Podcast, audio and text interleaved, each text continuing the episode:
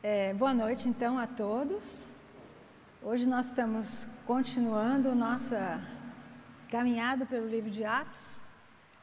É, domingo passado nós estávamos é, com Pedro e a conversão de Cornélio, aquele centurião romano.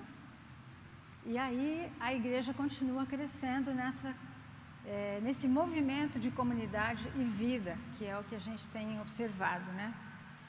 Hoje nós queremos dar uma passadinha pelos capítulos 11 e 12 de Atos. Então nós vamos ver o apóstolo, o anjo e o rei.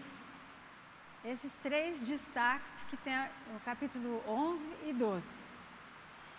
Então a gente fica sabendo que depois daquela perseguição que foi é, feita contra a igreja por causa de, da morte de Estevão, a igreja se espalhou né, por várias regiões.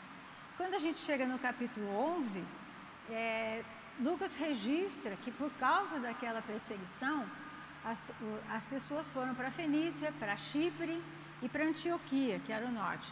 Se a gente fosse pensar isso hoje, seria é, a ilha de Chipre, o litoral do Líbano, litoral da Síria e um pedaço da Turquia. Então, o evangelho se espalhando nessas regiões um pouco mais longe. Ah, é? Tá ligado? Esse aqui, tá ligado? Então, cessa tudo quando a canta. Eles estão é, se espalhando por novas regiões mais distantes de Jerusalém. E, e andando por esses caminhos aí, por essas novas regiões, é, aquelas pessoas que saíram lá de Jerusalém passaram a pregar o evangelho não só para os judeus, mas para gregos e pessoas de outras nacionalidades. E o versículo 20, 21 diz que a, a palavra de Deus foi crescendo, a mão do Senhor estava com eles, muitos creram e se converteram ao Senhor. Então eram evangelistas anônimos. A gente não tem registro de todas essas pessoas que estavam por lá é, pregando o evangelho, né? apresentando a salvação de Jesus, mas agora para pessoas de nações diferentes. E um ponto geográfico novo começa a se destacar no relato do livro de Atos, que é a cidade de Antioquia. Ali surgiu a primeira igreja internacional, é, ponto de partida para missões, que a gente vai ver a partir do próximo capítulo de Atos, missões mundiais. E Antioquia era uma cidade importante, grande, a terceira do Império Romano. Depois de Roma e Alexandria, vinha Antioquia. Tinha mais ou menos 500 mil habitantes, era uma cidade moderna, com iluminação noturna. Imagina o que isso significa numa cidade da antiguidade, né? E tinha lá uma mistura de raças, de várias culturas: gregos, judeus, latinos, né, os romanos, orientais, e era uma cidade que se destacava ali no cenário é, da história antiga. Em Atos 11, então, continuando percorrendo pelo capítulo, é, a gente vê que então, muitas pessoas ali na região de Antioquia estavam se convertendo. As notícias chegaram lá em Jerusalém. Né? Todo mundo lá em Jerusalém ficou sabendo que tem muita gente se convertendo. E como é que é isso? O evangelho espalhando entre pessoas de outras nações que não são judeus. O que, que eles fizeram? Mandaram Barnabé, que estava lá em Jerusalém, até Antioquia, para conferir o negócio. Como é que é essa questão da conversão dessas pessoas? O texto diz que Barnabé foi.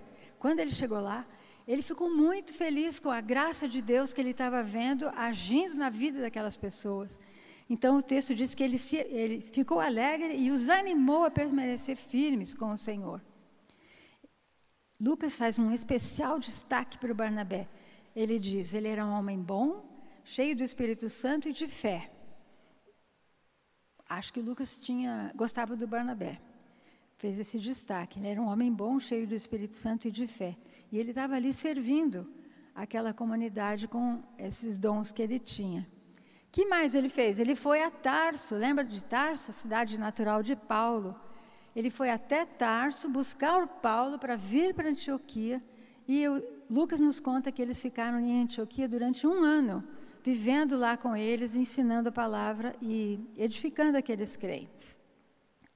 Então veja, Barnabé teve esse espírito de serviço, de ficar lá e depois voltar para Jerusalém para ratificar aquela conversão que ele estava vendo lá. O texto continua dizendo que ali em Antioquia foi o primeiro lugar onde as pessoas, os novos convertidos, foram chamados de cristãos.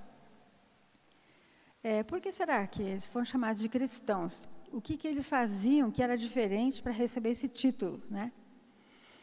A maneira pela qual eles ganharam esse novo nome, cristãos, que não existia antes, tem que dar alguma dica para nós, porque nós somos cristãos, só que hoje em dia, vivendo aqui em Curitiba, né? O que, que eu devo fazer para ser semelhante a eles, para ter é, motivo para receber esse título de cristão? Antioquia era uma cidade que gostava de dar apelido para as diversas coisas de lá, né?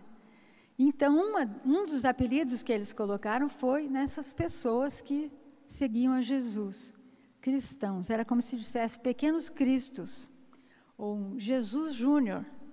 Não era uma coisa elogiosa, era para ridicularizar aquelas pessoas.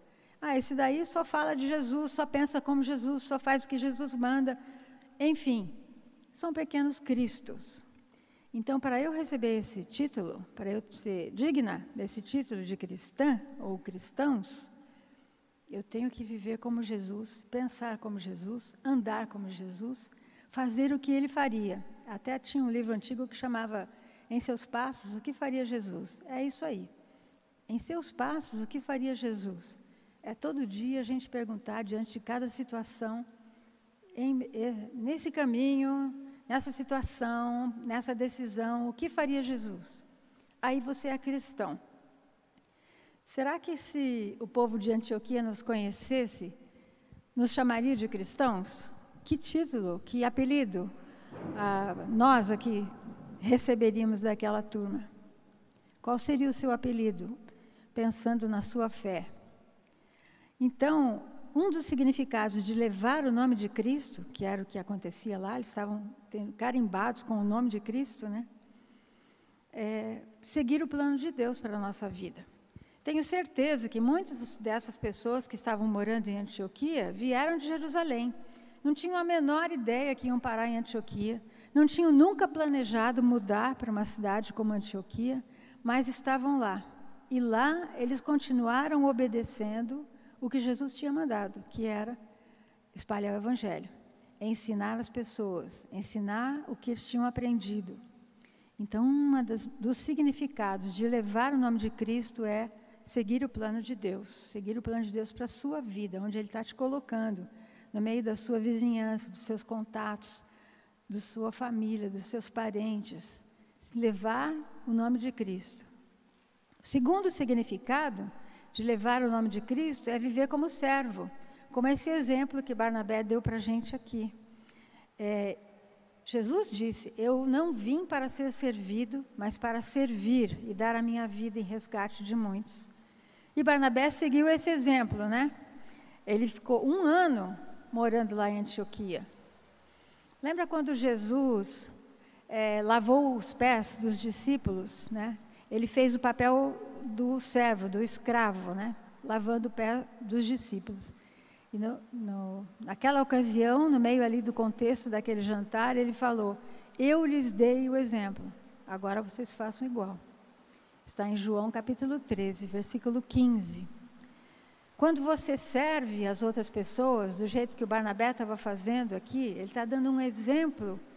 A fé passa a ter substância, não é mais um ensino teórico, uma coisa que você ouviu falar, que você leu num livro, ouviu num sermão.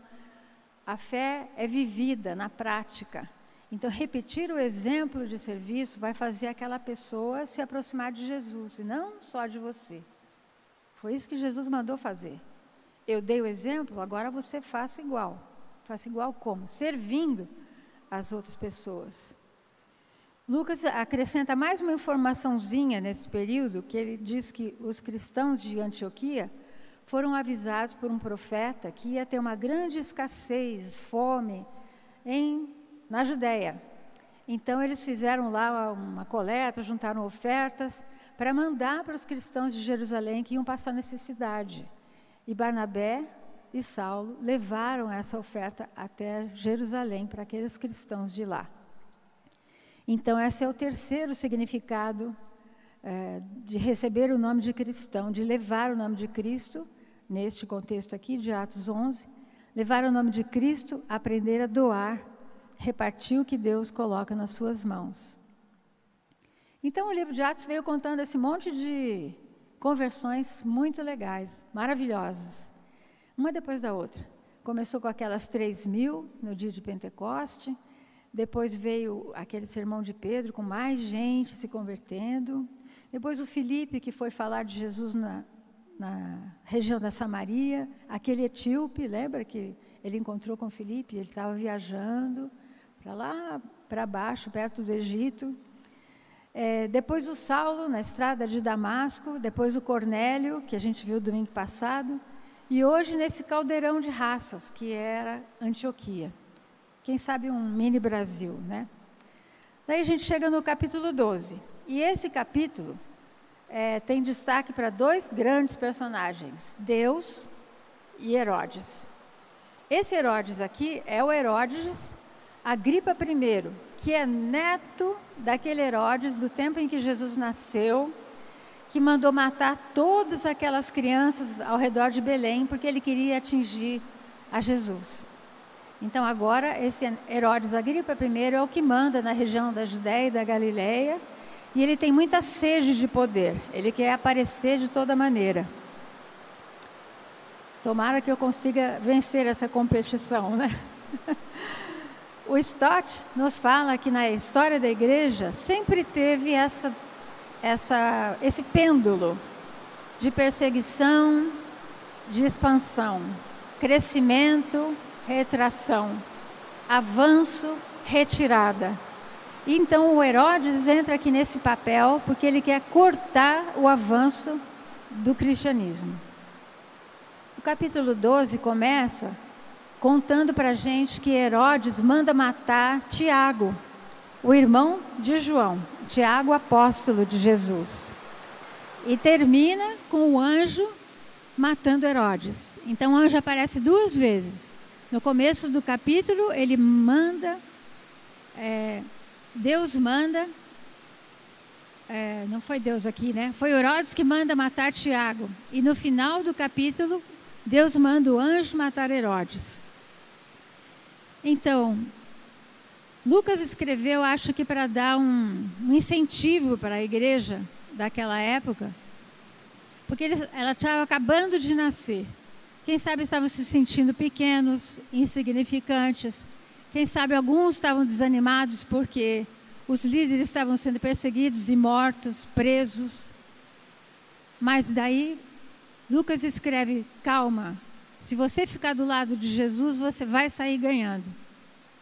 Mas se você se opuser a ele, você vai perder, como o que a gente vai ver aqui com Herodes. Então, Herodes queria ser exaltado, eh, reconhecido, queria ter fama, queria ter poder político. E ele queria, então, achar um meio de conseguir essas coisas para agradar o povo judeu, os que estavam contra os cristãos. O que ele fez? O capítulo é, 12, versículo 1 diz que ele tinha prendido alguns que pertenciam à igreja com a intenção de maltratar, simplesmente é, aterrorizar a igreja, maltratando os cristãos. Mandou matar a espada o Tiago, irmão de João. Vendo que isso agradava aos judeus, ele prosseguiu prendendo também a Pedro durante a festa dos pães sem fermento. Em outras palavras, o seu desejo de ser popular, queria ter esse poder nas mãos de governante, né? Ele viu que isso agradava os judeus. Isso era só uma coisa banal, né? Mas ele amava receber esse louvor, esse reconhecimento, elogio pelo seu poder. Então, esse desejo de exaltação própria fez com que ele perseguisse os cristãos. A gente não sabe por que, que ele prendeu ou matou Tiago, em primeiro lugar, mas dá para imaginar como que ele deve ter ficado bravo com o Tiago em alguma ocasião. Lembra que Jesus chamava o Tiago e o João de filhos do trovão? E lá, na época em que Jesus estava vivendo aqui, aquele Herodes, avô deste aqui, mandou matar João Batista. Simplesmente na festa de aniversário dele, ele queria agradar as pessoas, seus convidados, ele mandou matar o João Batista. Uma, um descaso total né, com a vida dessas pessoas que seguiam a Deus. Só porque o João Batista o ofendeu, criticou lá o seu comportamento, ele mandou matar o João Batista. Agora, o neto dele manda matar ou decapitar o Tiago. A mensagem de Jesus vai sempre bater de frente com aquelas pessoas que correm atrás do seu próprio louvor, da sua autoexaltação. Jesus falou assim para os fariseus no capítulo 5 de João: Como vocês podem crer se aceitam glória uns dos outros, mas não procuram a glória que vem do Deus único? Em outras palavras, você não pode acreditar em Jesus e dedicar sua vida ao seu próprio louvor a sua fama, ao seu poder. Uh, não dá, não combina. Essas duas coisas não, não podem andar juntas. Se você está buscando o louvor dos homens, como Jesus disse aqui, né? Procuram, aceitam a glória uns dos outros. Se esse é o seu caso, você está andando de rota de colisão direta com Deus. O Tiago é o segundo mártir que a gente encontra no livro de Atos, né? Foi o primeiro discípulo de Jesus a, a dar sua vida, entregar a sua vida por ele. Lembra também que Jesus tinha avisado Tiago que ele ia sofrer? Teve uma vez que João e Tiago, os dois irmãos, falaram para Jesus que queriam os melhores lugares no reino. E Jesus deve ter balançado a cabeça falando: Não dá, né? Coitadinhos. Vocês nem sabem que estão para beber o cálice que eu estou bebendo. Com aquilo ele queria dizer: Vocês vão sofrer o meu sofrimento assim que é o discípulo. Popularidade, fama, reconhecimento era o que o Herodes estava procurando, né? E na continuação do capítulo, a gente fica sabendo que Herodes estava bravo com duas cidades, Tiro e Sidom. E aquelas duas cidades precisavam fazer as pazes com Herodes, porque eles dependiam dos cereais que eram cultivados por Herodes na Galileia. Então eles conseguiram um intermediário, um mediador para essa reconciliação. Era chamado Blasto. Então, lá no versículo 21, vai aparecer esse Blasto fazendo a intermediação entre a população que, com quem Herodes estava bravo e o próprio rei Herodes. Versículo 21 diz assim: No dia marcado, Herodes, vestindo seus trajes reais, sentou-se no seu trono e fez um discurso ao povo. E eles começaram a gritar: É voz de Deus, é voz de Deus, não é de homem. Visto que Herodes não glorificou a Deus, imediatamente um anjo do Senhor o feriu e ele morreu comido por vermes. Imagina que situação. Joséfo, aquele historiador judeu, menciona nos seus escritos essa roupa aqui do Herodes. Ele diz: era totalmente de prata de um tecido verdadeiramente maravilhoso, que brilhava tanto sob o sol da manhã, que as pessoas o aclamaram como um Deus. Exatamente o oposto do que Jesus disse para a gente fazer. Jesus disse que os reis iam dominar sobre as nações e aqueles que exercem autoridade vão ser chamados de benfeitores. Era isso que Herodes queria. Ele queria que as pessoas olhassem para ele e dissessem: Nós dependemos do, do Senhor, Toda a nossa vida é sua. Vamos fazer o que o Senhor quiser. O Senhor é o máximo, o Senhor é o salvador da pátria. Eles idolatravam o Herodes, era isso que ele queria. Mas Jesus diz assim: vocês não serão assim. Pelo contrário, o maior entre vocês deverá ser como o mais jovem. Aquele que governa deve ser como o que serve. Herodes violou diretamente o chamado, a ordem de Jesus à humildade. Então, versículo 22, o povo estava gritando: é voz de Deus, é voz de um Deus, não é de homem. Então, Deus deixou isso aqui registrado para a gente ler agora e enxergar que o orgulho, o egoísmo, a exaltação que aquele Herodes estava querendo fazer, ele deixou tudo isso chegar até o fim, para que a gente possa ver hoje aonde o nosso orgulho pode nos levar. E por que nós temos que crucificar o nosso orgulho com Jesus na cruz, na, no momento em que você percebe que ele está se aproximando, está se manifestando na sua vida. Então, os dois desejos de Herodes se tornam muito claros aqui na narrativa de Lucas. Ele diz que queria ser exaltado por causa do seu poder, e para isso ele usar o meio que ele ia usar era colocar um fim no cristianismo. Aí entra, eu disse que o capítulo era sobre Deus e Herodes. Agora entra a ação de Deus. Ele é o ator principal nesse drama. O que Deus fez nessa ocasião para mostrar para o Herodes o que ele estava fazendo, para colocar Herodes no seu devido lugar. Jesus disse: todo que se exalta será humilhado, e todo aquele que se humilha será exaltado. Então a gente vê exatamente isso aqui com Herodes. Ele foi humilhado porque buscou a sua autopromoção, a sua exaltação em algum momento na nossa vida, isso vai acontecer conosco e com todos os que roubarem a glória que pertence a Deus. Então, o que, que Deus fez? Primeira coisa, ele resgatou Pedro, que era o prisioneiro VIP do Herodes.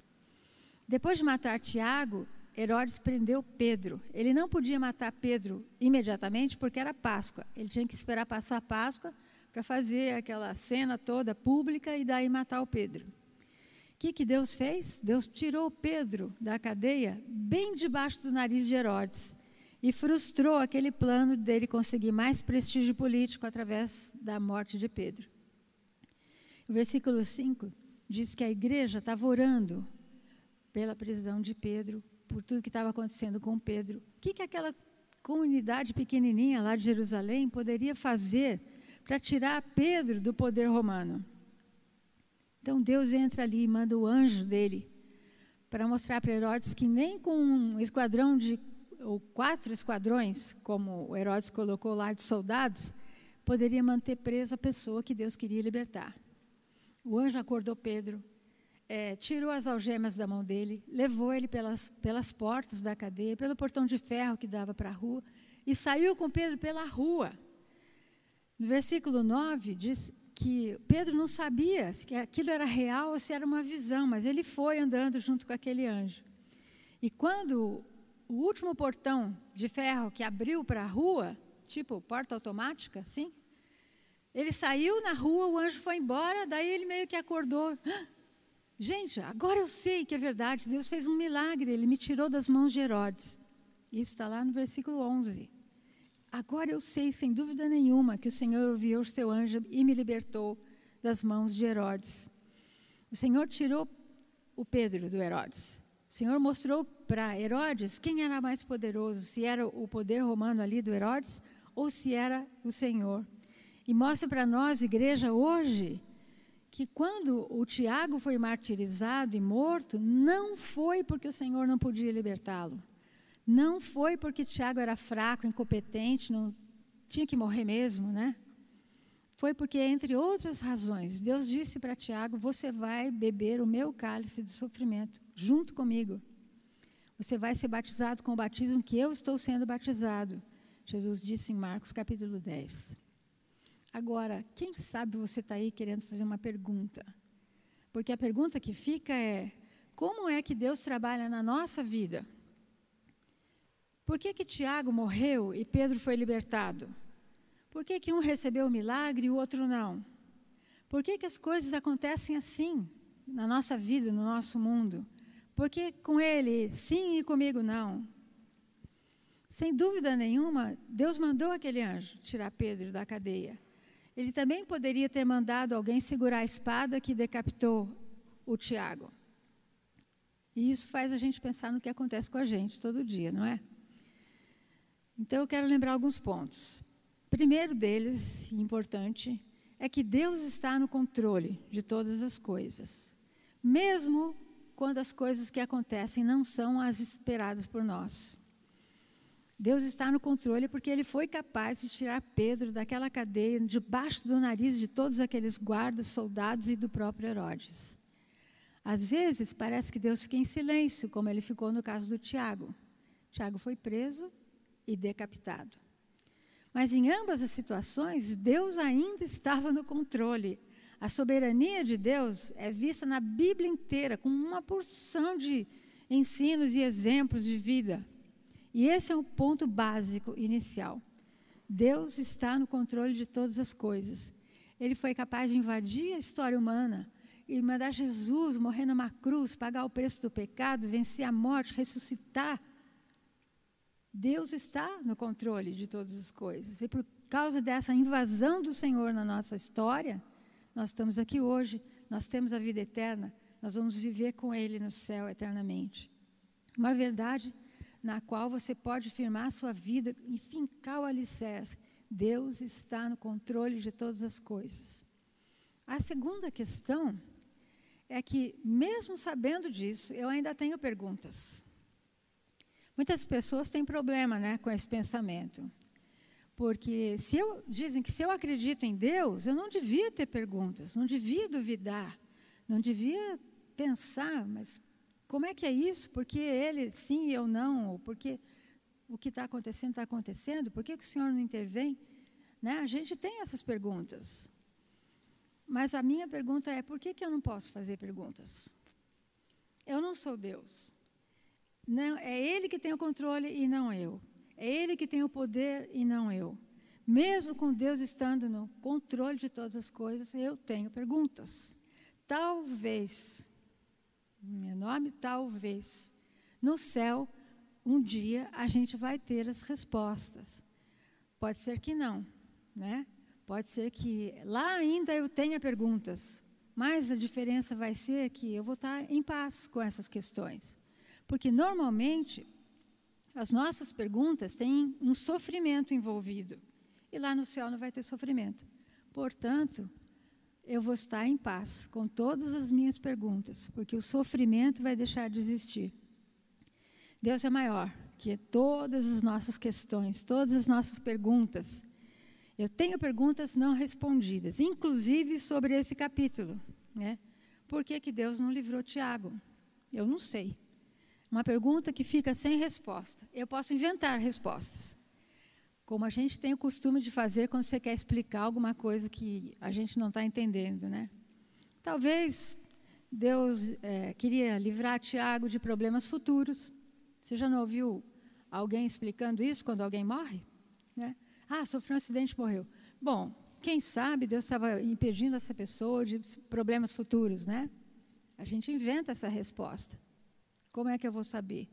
Quem sabe Deus queria que o Tiago fosse exemplo como ele levou tantas outras pessoas do Antigo Testamento e outros mártires da igreja serviram de exemplo. Mas a verdade é, eu não tenho resposta. Eu tenho uma pergunta que não tem resposta. Então, quando você chega num ponto onde em uma mão você tem a soberania de Deus e na outra mão você tem uma pergunta, você só consegue reconciliar essas coisas através do seu relacionamento pessoal com Deus. Se você tem um cristianismo que é filosofia, ou uma fé que é impessoal, você nunca vai conseguir descansar na confiança que Deus nos dá. A tua fé não vai confiar na fidelidade de Deus, na soberania de Deus, porque você não tem um relacionamento pessoal com Ele.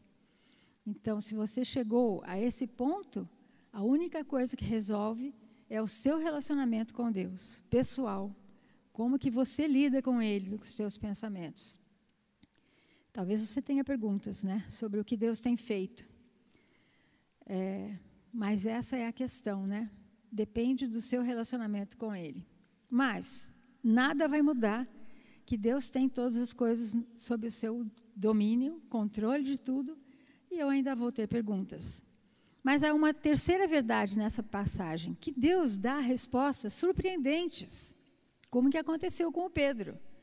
Quando os líderes da igreja foram presos e maltratados, o Tiago não perdeu a fé. Não perdeu nem que até o momento que ele morreu ali. Deus estava dando uma resposta surpreendente. É, Deus surpreendeu inclusive Pedro quando tirou ele da cadeia. É, ele ficou meio assim: será que é isso mesmo? Depois que ele estava liberto lá na rua, é que ele falou: Nossa, Deus fez um milagre. Eu nem achava que era real, né? Era um milagre de uma resposta surpreendente. Então, parece às vezes que a gente quer racionalizar demais, tipo, uh, ah, eu já sei, entendi. porque Deus fez esse milagre aqui, porque não fez ali. Você analisa as pessoas, os países, as conversões de todo mundo, a situação de todos os lugares e diz: ah, por isso que Deus faz tal milagre em tal lugar e não faz aqui. Ah, é por isso que Deus agiu assim com tal pessoa e não aqui. Mas não é a gente que resolve onde Ele quer dar uma resposta surpreendente. Ele pode dar em qualquer lugar, a qualquer momento, do jeito dele, porque Ele é o soberano. A dificuldade está em que quando a gente acha que precisa entender todos os motivos de Deus, a gente perde a confiança nele. Nós temos que estar prontos para aceitar a resposta, do jeito que Ele quer dar, surpreendente, que manter o nosso coração aberto para receber a vontade dEle, o que Ele quer fazer. Então, não é como se Deus tivesse pisado na bola com o Tiago e feito um gol de placa com Pedro. Deus não pisa na bola. Ele sabe a melhor maneira de vencer, de alcançar o seu gol, o seu objetivo. Então, a primeira atitude que Deus mostrou para nós nesse capítulo foi tirar da cadeia o Pedro, que era o prisioneiro VIP, bem debaixo do nariz de Herodes. E a segunda atitude de Deus vem lá no final do capítulo, versículos 20 e 23, com a segunda vez que aquele anjo de Deus vem aparece ali nesse capítulo, né? A primeira vez para salvar o Pedro, a segunda vez para matar o Herodes. Bem no meio daquela festa, a sua eh, extravagância de se mostrar bonitão, com aquela roupa brilhante, com as pessoas aclamando como Deus. Imediatamente um anjo do Senhor o feriu, porque ele não deu glória a Deus e ele foi comido por vermes e morreu. Então, o objetivo disso era deixar muito claro para todos que ouvirem essa história. Que Deus e não Herodes é que tem que ser honrado e glorificado. Se um homem se levanta contra Deus, ele se torna mais fraco do que um verme. O Herodes morreu comido por um verme, ou vários. Né? É, no livro de Daniel, a gente encontra uma situação semelhante, quando Daniel é, escreve no capítulo 2: Louvado seja o nome de Deus para todo sempre sabedoria e o poder a Ele pertencem. Ele muda as épocas e as estações, destrona reis e os estabelece. Dá sabedoria aos sábios e conhecimento aos que sabem discernir. Daí o rei daquela época era Nabucodonosor. Ele se gabou. Acaso não é esta grande Babilônia que eu construí como capital do meu reino, com o meu enorme poder e para a glória da minha majestade? Que beleza, né? As palavras ainda estavam nos seus lábios quando veio do céu uma voz que disse: É isso que está decretado quanto a você, rei, rei Nabucodonosor. Sua autoridade real lhe foi tirada. Você vai ser expulso do meio dos homens, viver como animais selvagens e vai comer capim como os bois. E foi o que aconteceu com Nabucodonosor. Daniel capítulo 4. Deus colocou o Herodes no seu devido lugar, tirando Pedro e depois tirando a sua vida. E daí Deus virou o jogo totalmente é, contra aquilo que Herodes estava tentando fazer. Ele fez a palavra crescer e se multiplicar, e Deus foi o exaltado e não Herodes. Deus fez a reputação de Jesus crescer e avançar, e não a de Herodes. E esse é o objetivo de Deus em tudo que ele faz, né? Engrandecer a sua sabedoria, o seu poder, espalhar a fama do seu filho Jesus, é, que salva os pecadores e assim a gente glorifica o Pai. Então, esse é o poder de Deus que acaba com os planos humanos, que estabelece os seus próprios planos. O orgulho que se opõe contra Jesus vai ser quebrado, em algum momento vai ser quebrado. Então, às vezes, a gente se sente pequenino, insignificante, mas a verdade é essa: se eu trabalho para Jesus, se eu sirvo a Jesus, se eu levo com honra esse título de cristão, né, como se fosse uma etiqueta que eu faço questão de exibir, eu vou ter a vitória com Ele. Né?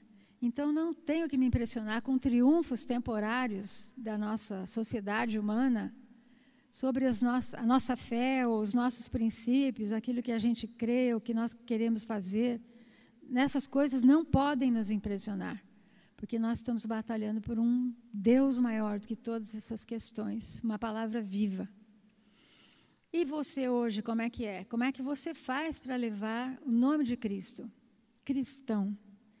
Como que é levar esse nome de Cristo hoje, quando tanta gente é identificado como cristã? Ou que serve apenas para diferenciar um partido político, ou as pessoas que você vê na rua em determinado dia da semana, né? Ah, esse é crente, esse é cristão. Então nós temos que assumir o nosso papel, seguir Jesus, que vai adiante da gente, sem estar contente em ficar só observando. O desafio é viver de forma a deixar muito claro que nós somos pequenos cristos, vivendo de acordo com o plano de Deus. Queremos doar a nossa vida como Jesus doou. Queremos servir as pessoas como Jesus serviu. Isso implica no que a gente faz na vida de todo dia na sua vida, de que forma isso está mudando? Como que você revela a sua fé? Como que você revela o título que você carrega de cristão para as pessoas que você conhece? Né? O que, que tem que ser mudado para que a gente leve com mais capacidade, com mais clareza, esse título que ele nos deu de cristãos? Então, eu vou chamar o João aqui para que ele continue no louvor com a gente. E eu quero que, da, conforme nós formos cantando, você pense um pouquinho na sua vida e como que aquilo que você faz ou deixa de fazer está pesando nessa etiqueta que nós temos colocado sobre nós. A palavra diz que não é etiqueta, é selo, né? Mas você tem esse selo de cristão, foi selado pelo Espírito Santo. É a garantia de que você vai viver com Ele lá no céu. Então, de que forma você revela a sua fé? O que, que tem que ser mudado para que você represente Jesus de uma melhor forma?